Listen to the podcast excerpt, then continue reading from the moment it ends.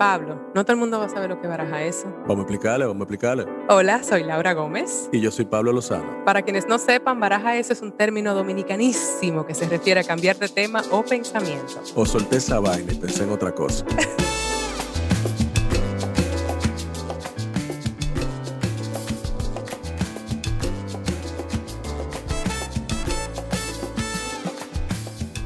Hola, ¿qué tal? Bienvenidos sean todos a Baraja Eso. Aquí solita. Me estoy lanzando a la piscina. Pero esta vez no es solamente que no está Pablo Lozano acá, porque está en sus labores de productor de cine y anda, bueno, anda fuera de, Santo Domingo eh, en un trotes de cineasta. Sino que la vida pasa y me acabo de enfrentar con que nuestra invitada que estaba pautada para hoy ha tenido una emergencia y tuvo que cancelar último minuto. Así que así en el trajín de vida me he visto así como pensando en los tiempos de cuando yo hacía teatro. y, así como que conversando con mis productoras que están en México y aquí mi eh, ingeniero de sonido que está en Santo Domingo, estábamos eh, diciendo, ¿qué hacemos? Comencé a textear personas a ver si alguien saltaba. Y sabes qué? Dijimos, vámonos sola, me voy sola, voy a hacer un monólogo existencial caribeño hoy, un poco confesionario, un poco enfrentando cositas que yo ya un poco la semana pasada mencioné, dígase las vocecitas en mi cabeza, de lo cual también estoy escribiendo en una columna que yo tengo en Santo Domingo. Eh, Joaquín, mi ingeniero aquí, se rió cuando yo le dije, voy a hacer esto solo y él, bueno. Pero me parece tan interesante eh, saltar al hacer, hacerlo y, aprovechar la oportunidad porque es la primera vez que estoy eh, conversando con todas las personas que están escuchando del otro lado. Un poco mm, me enfrento a la oportunidad de contar cómo y por qué eh, existe Baraja Eso. Entonces, Baraja Eso, yo creo que Pablo y yo hemos hablado un poquito así como en, en dúo, ¿no? Pero este era precisamente el concepto original que yo tenía. Era un poco tener estas conversaciones muy honestas, eh, presentarme así, bueno, ambos, presentarnos así de una manera bastante em, transparente. Yo, ese es algo peculiar sobre mí, yo soy un libro abierto y así trabajo, así mm, de ahí surge lo que escribo y todo lo demás. Tengo una columna que se llama Laura Gómez Personal, de hecho. Entonces voy a ser sumamente personal el día de hoy. Comenzando por eh, esas vocecitas que me estaban hablando la semana pasada y que ya están domadas.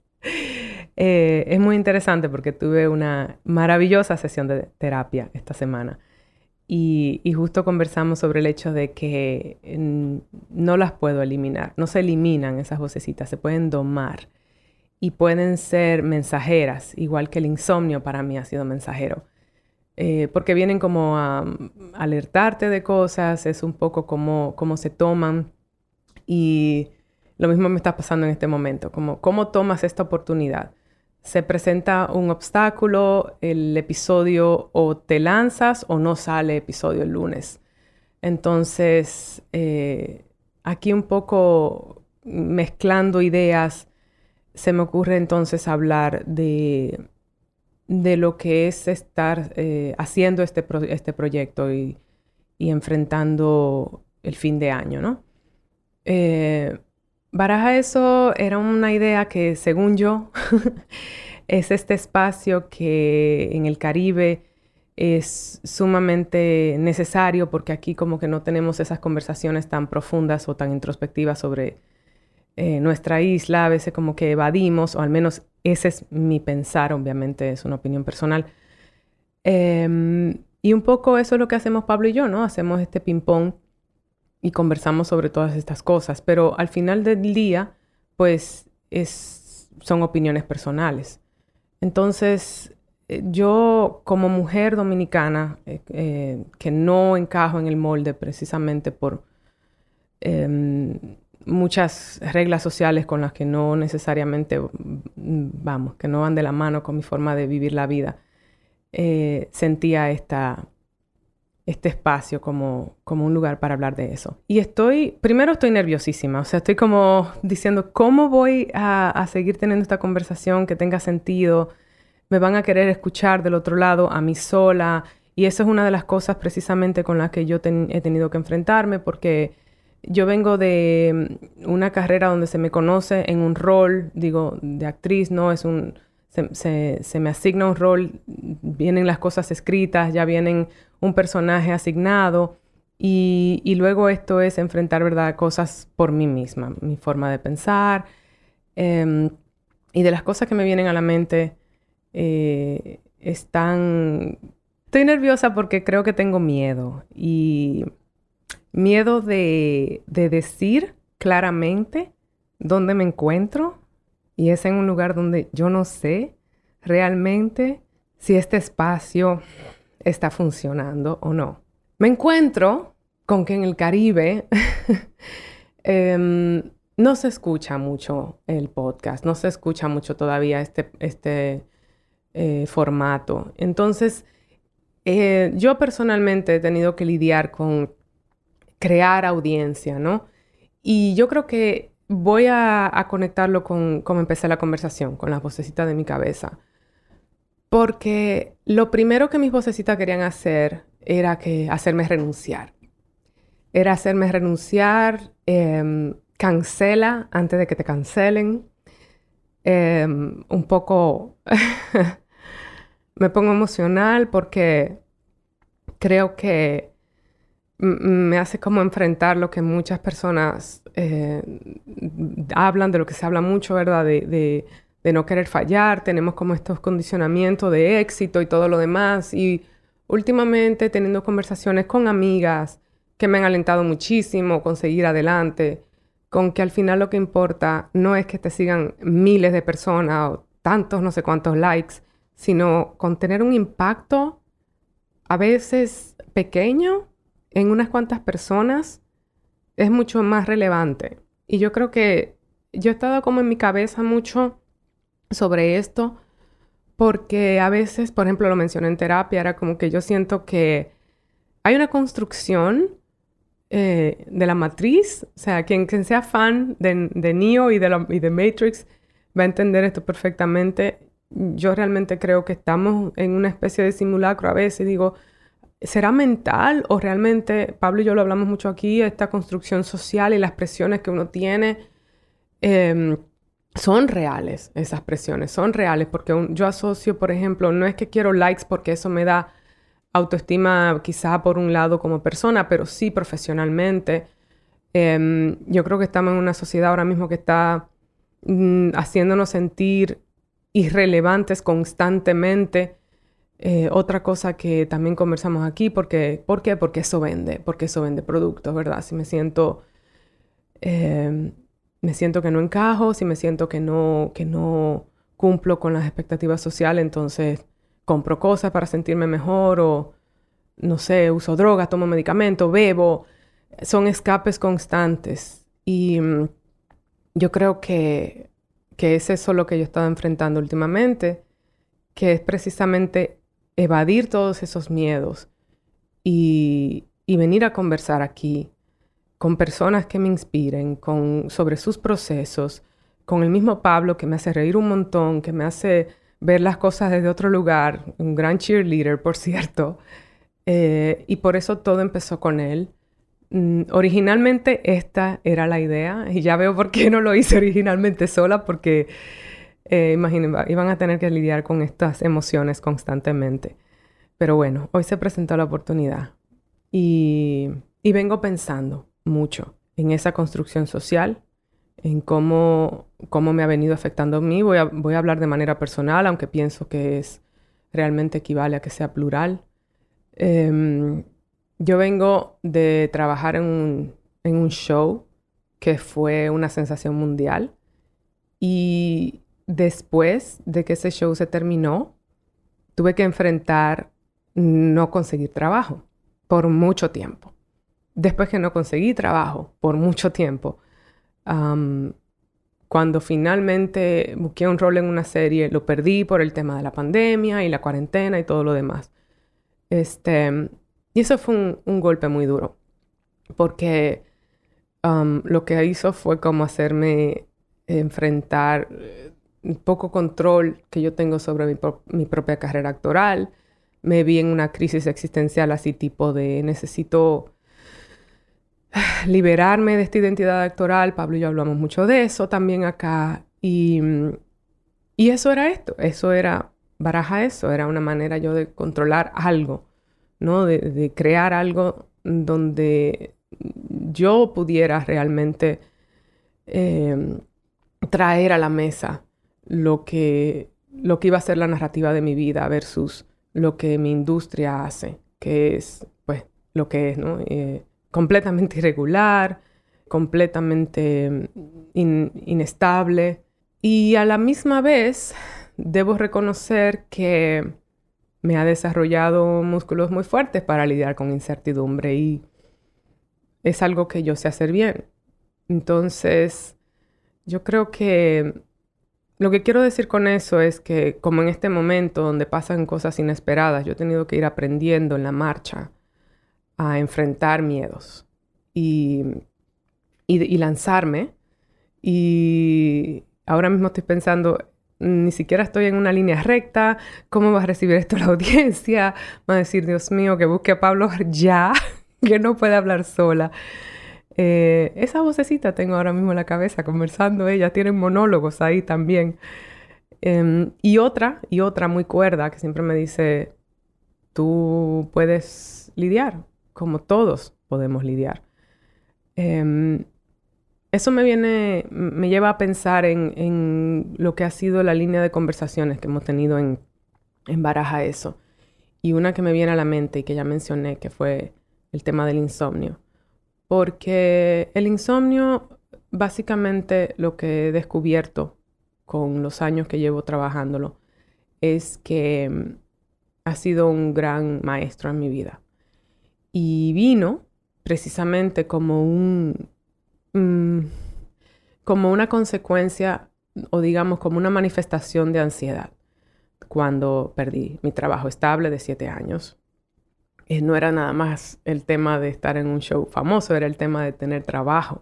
Básicamente, cualquier actor eh, mm, o cualquier artista que, que, esté en esta situación podría entender eso, ¿no? Este, y bueno, yo creo que lo traigo a colación porque he estado manejándolo muy bien después de ese episodio, de hecho, que tuvimos con Marta, eh, la Marta Bolaños, que es la, especialista en sueño, que tuvimos un episodio en Baraja Eso.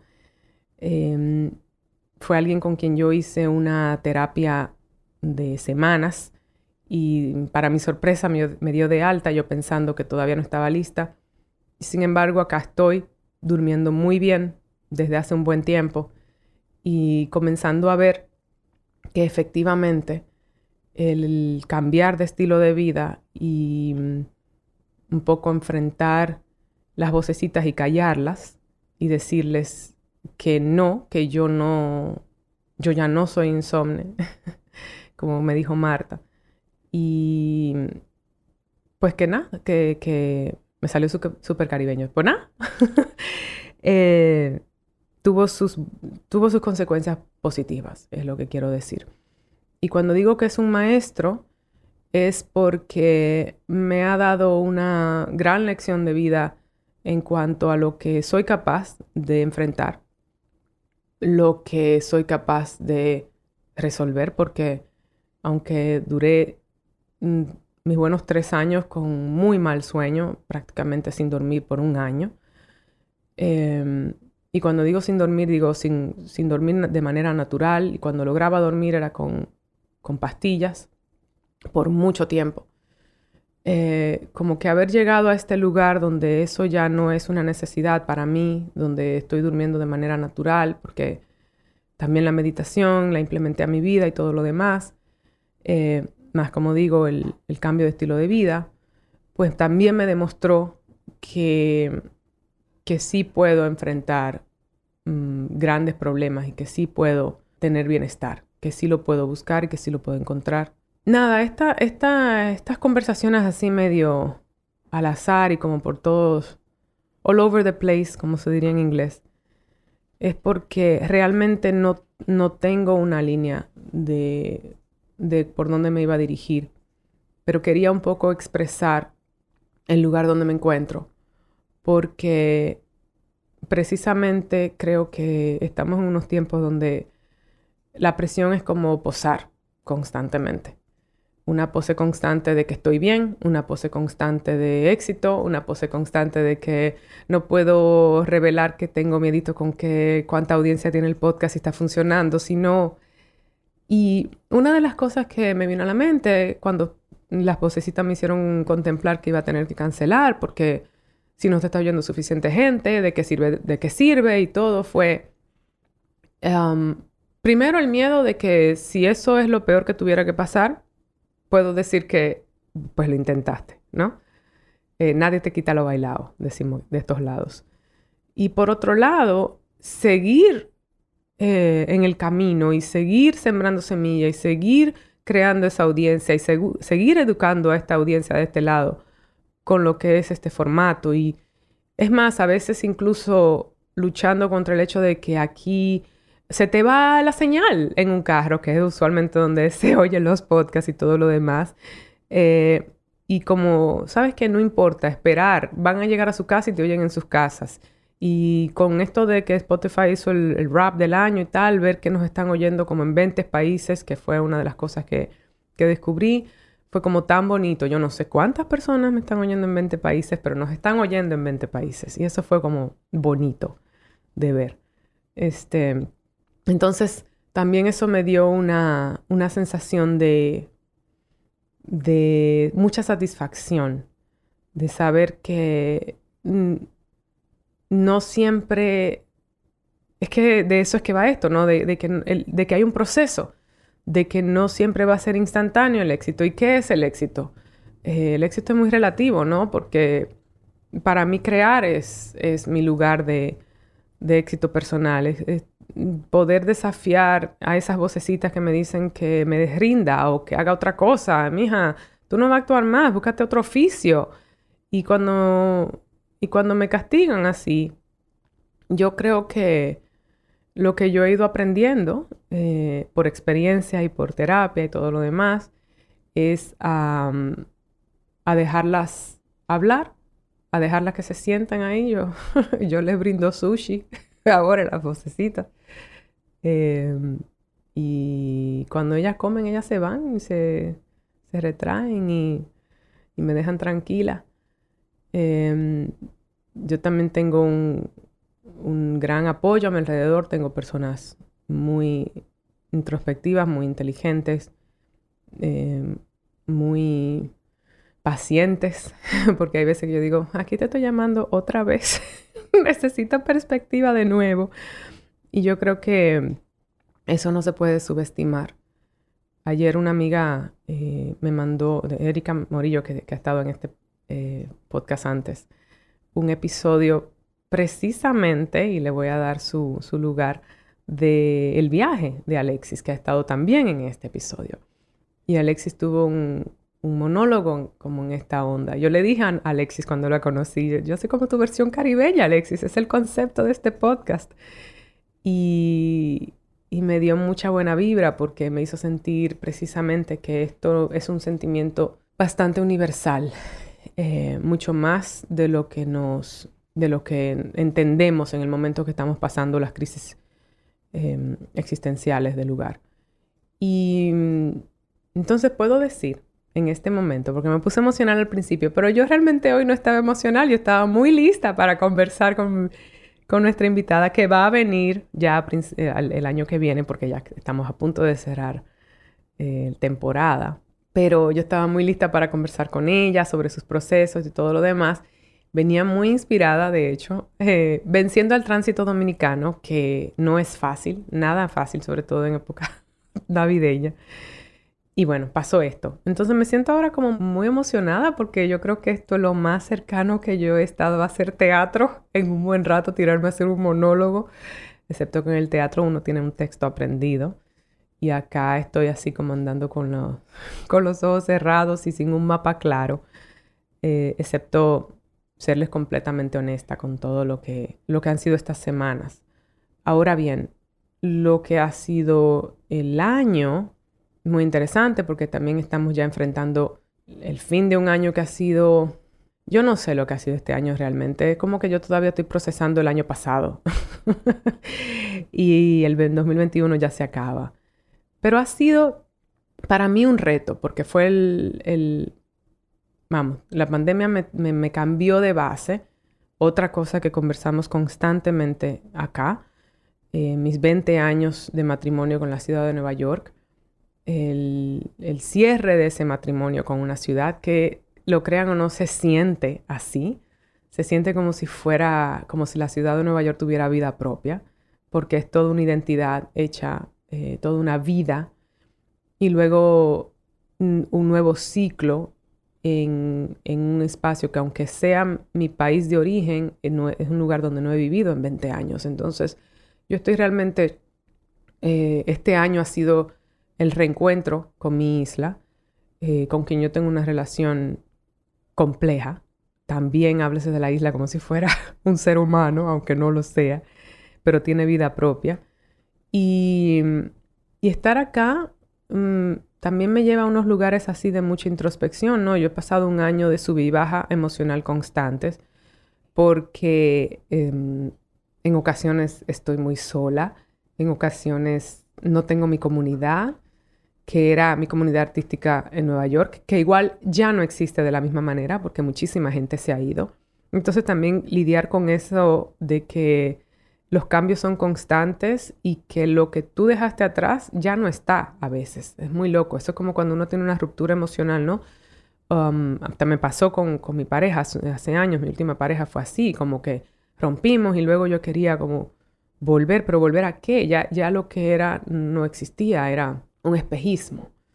Entonces es lo mismo un poco que lo que me está pasando ahora. Entonces realmente lo que hay es realmente solamente el, día de hoy, porque el, todo lo que todo lo que estoy forjando, pues, entonces está delante de mí y, y ese habitar en esa incertidumbre que ha sido este año completo y el día de hoy, para rematar, eh, es al mismo tiempo, bueno, da mucho miedo, pero es al mismo tiempo sumamente emocionante, porque quiere decir que lo que viene puede estar lleno de sorpresas y las sorpresas no necesariamente son negativas. Ahí está el, el gran reto con mis vocecitas, ¿no? De, de, quitarles esa, esa idea de que, de que puede ser, de que me voy a caer o de que voy a fallar o de que esto, realmente no creo que eso sea en absoluto lo que va a pasar.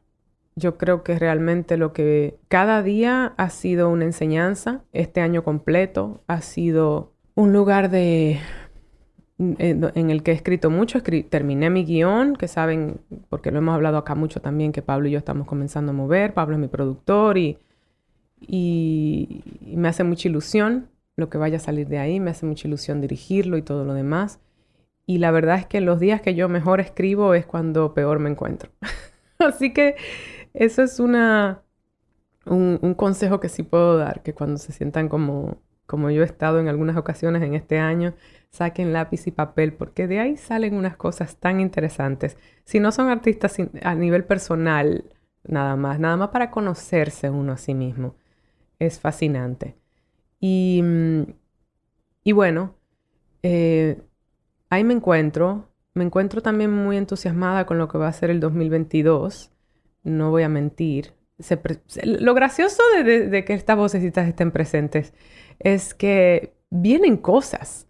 Yo tengo cosas alineadas y mm, unos proyectos que me hacen mucha ilusión. No hablo mucho de eso porque ya yo por experiencia digo, hasta que no me vea en ese set, yo no creo nada, pero al mismo tiempo eso es un mecanismo de defensa que tenemos los actores que, que es muy importante para nosotros porque cualquier cosa se puede caer hasta el último minuto. Entonces, y ya me ha pasado. Entonces, por eso, pero realmente el, año viene muy prometedor y técnicamente, técnicamente no hay motivo para estos miedos, excepto que ya vienen de, de un lugar quizá preconcebido, ¿no? De, de, el miedo siempre está ahí y yo creo que quiere protegernos. Eh, yo también he aprendido eso, que esas vocecitas técnicamente son tus amigas, lo que pasa es que son mal hablar. son mal hablar y no tienen buen vocabulario para decirte, ten cuidado, eh, marcha. Para que no te caiga en ese hoyo, ve por este lado. No, ya te dicen, te vas a caer. Como todo es absoluto y trágico y em, sí, con muy poco tacto. Pero yo voy aprendiendo eso. Em, la última, el último episodio que hicimos, que, que fue con Wadis, que salió tan lindo, yo también tenía mi miedito ese día porque era mi primer episodio que iba a ser sola. Pablo no estaba, no pude localizar realmente a nadie que me hiciera el dúo y realmente mm, salí sumamente inspirada, sumamente satisfecha con la conversación y, y bueno, demostrándole a las vocecitas que, que estaban equivocadas. Y se fueron a la cuevita, ya no, no han hablado en estos días. Eh, entonces es interesante eh, realmente ir descubriendo que genuinamente se puede coexistir con ellas y que todo tiene una razón de ser, aunque no sea mm, lógica para nosotros, puede ser emocional, puede ser eh, psicológica. Este, y lo digo por el insomnio, por ejemplo, y todo lo que me ha enseñado y todo lo que agradezco, irónicamente, porque yo creo que yo cada día que duermo siento como que me siento la persona más agradecida del mundo solo por dormir. Digo, qué, qué, gracioso, una cosa tan sencilla que tanta gente da por sentado. Para mí ha sido un gran reto y eh, cada día que duermo, cada noche, para mí es como es una euforia en la mañana dormir, eh, haber dormido. Entonces, súper lindo eso. Y mm, pues eso, yo realmente no me voy a extender demasiado, no quería dejar este episodio vacío, no quería que no hubiese contenido, aunque fuese este monólogo errático que han escuchado el día de hoy. Es una oportunidad, yo creo, también de que me conozcan a mí de manera más personal. Em, que soy... Yo siempre le digo a Pablo que él es un personaje y él me dice, loca, tú eres un personaje también. Y yo, yo. y he venido descubriendo que sí. Este, además, ayer fui a llevar a mi sobrinita a su gimnasia que tenía una exhibición y debo decirles que cada día que hago eso soy más y más feliz de ser tía porque disfruto de esos momentos tan maravillosos y luego la devuelvo. La mejor parte de ser de tener sobrinos es devolverlos y lo menciono porque es algo que también es un tema recurrente aquí y del no encajar, que soy una mujer dominicana que no quiere tener hijos y que por mucho tiempo se sintió eh, un bicho raro por eso y que ya no, que ya es algo que realmente celebro. Celebro mucho mi libertad y estar casada con ella y mm, mi mejor matrimonio hasta la fecha ha sido con mi libertad, debo decir. y, y, bueno, eso no quiere decir que, que no sea una cosa súper linda a los que tienen hijos. Por supuesto que sí, yo tengo muchísimas amigas y amigos que son padres y, madres, pero pues no era mi camino y, y, es una de las cosas que yo también eh, siempre quería como traer a colación en, todo lo que era este podcast porque se trata precisamente de eso, ¿no? Se trata de, de ser caribeños y de no encajar de diferentes maneras. Así que para los que nos oigan desde isla o continente, desde Caribe o no. Gracias por haber oído a esta caribeña, a esta gitana caribeña errática este día de hoy.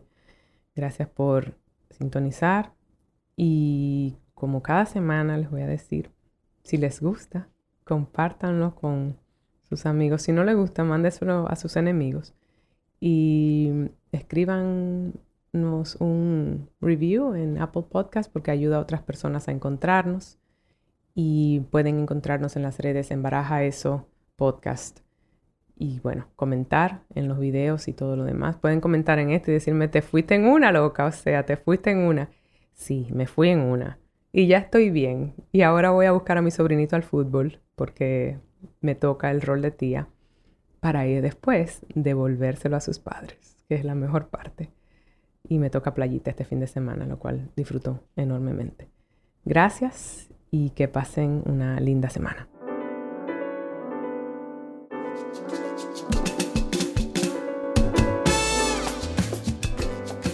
Escuchen Baraja Eso en cualquier plataforma donde escuchen podcast. Y suscríbanse en Spotify, califíquennos, déjennos reseñas en Apple Podcast y compartan y síganos en nuestras redes sociales. Arroba Baraja Eso Podcast, arroba vj.lozano y arroba ms Laura Gómez. Baraja Eso es una producción de Sonoro. La producción es de Mariana Coronel y Laura Gómez. Música original de Stu Mindeman. Los ingenieros fueron Karina Riverol, Joaquín Sánchez, Ernesto Sánchez y Aderlin Guerrero.